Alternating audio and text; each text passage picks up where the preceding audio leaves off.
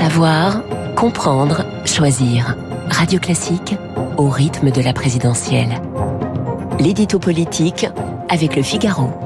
Et avec Guillaume Tabar. Bonjour Guillaume. Bonjour Renaud. Christiane Taubira a remporté la primaire populaire. Ce résultat peut-il modifier la donne à gauche? Écoutez, cette primaire est un succès populaire, un échec politique et une mascarade démocratique.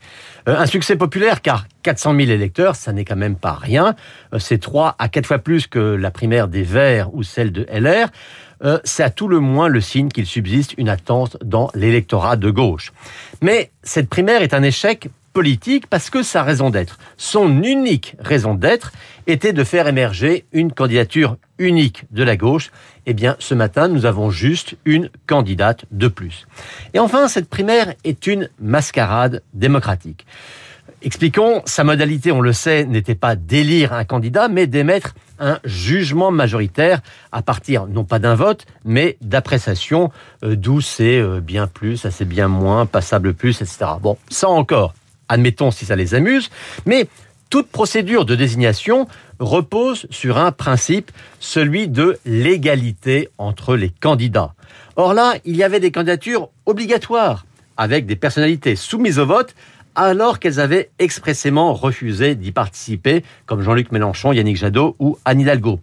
Et il y avait symétriquement des candidatures interdites, comme celle du communiste Fabien Roussel, qui n'avait pas été jugé digne d'être soumis au vote. Une telle confusion rend illisible, sinon illégitime, le résultat de cette primaire. Guillaume Christiane Taubira ne peut-elle pas, malgré tout, profiter d'un effet primaire dans les sondages? Écoutez, à l'écouter hier, on se disait qu'elle n'en doutait pas. Et c'est vrai qu'on ne peut pas exclure un petit effet dû à la médiatisation de cette primaire, mais sur le fond, ce vote ne change pas la donne. Euh, Christiane Taubira s'est engagée à appeler tous les autres candidats de la gauche, dans l'espoir, on imagine, d'obtenir leur retrait. Elle s'est aussi adressée aux élus et aux dirigeants des partis, dans l'espoir, là aussi on imagine, qu'ils lâchent leurs porte-étendards respectifs. Mais on sait d'avance que ni Mélenchon, ni Jadot, ni Roussel ne se retireront pour elle.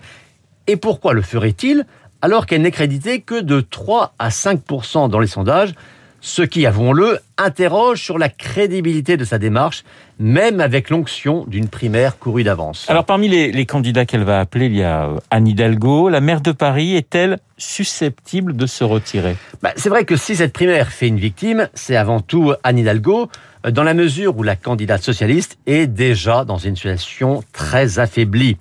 Le risque pour elle, hein, c'est que des maires ou des dirigeants du PS prennent prétexte de cette primaire pour la pousser vers la sortie afin d'éviter au Parti socialiste une catastrophe électorale et financière dont il ne se remettrait pas.